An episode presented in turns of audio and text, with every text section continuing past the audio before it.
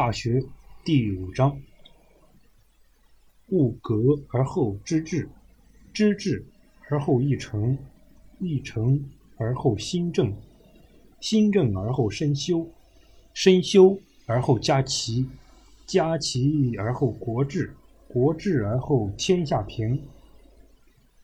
自天子以至于庶人，一是皆以修身为本，其本乱。而莫治者，否矣。其所厚者薄，而其所薄者厚，谓之有也。通过对万事万物的认识研究后，才能认识明确；认识明确后，意念才能真诚；意念真诚后，心思才能端正；心思端正，才能修养品性；品性修养得好，才能管理好家庭和家族。管理好家庭和家族，才能治理好国家。治理好国家之后，天下才能太平。上至国家君王，下至平民百姓，人人都要以修养品性为根本。如果这个根本被扰乱了，细枝末节却能处理得好，这是不可能的。就好像他尊重的人轻视他，他轻视的人却尊重他。这样的事是没有的。我们以城门立雪的故事来仔细体悟《大学》这一章要表达的意思。话说宋朝的时候，有个读书人叫杨时。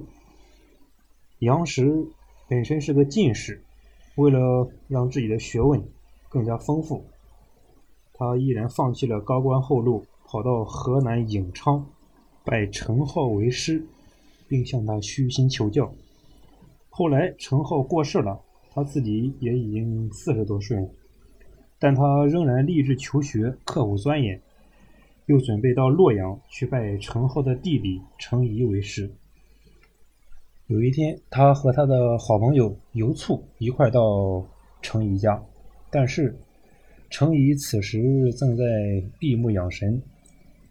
杨时和游卒以为程先生在午睡。所以他们就没去打扰，便恭敬地站立一旁，不敢言语，生怕吵醒先生。此时外面已经开始下起雪来，等了大半天，程颐才慢慢地睁开眼睛，见到杨时和游卒站在门外，便吃了一惊，说：“你们两个还站在这没走啊？”此时的雪已经积了一尺多厚了。而杨时和游卒并没有一丝疲倦和不耐烦的样子。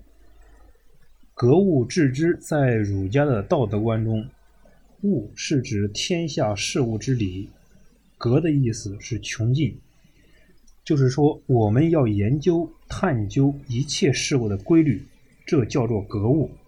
致知就是指更深的发展我们的知识学问，对外界事物要进行深入的认识。让我们对一切事物都能够明了，这就叫格物致知。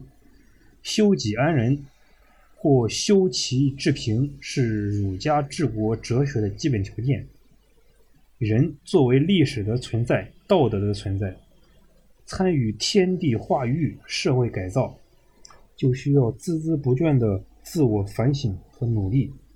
那么，如何去做？从哪里做起？从格物做起，从致知做起。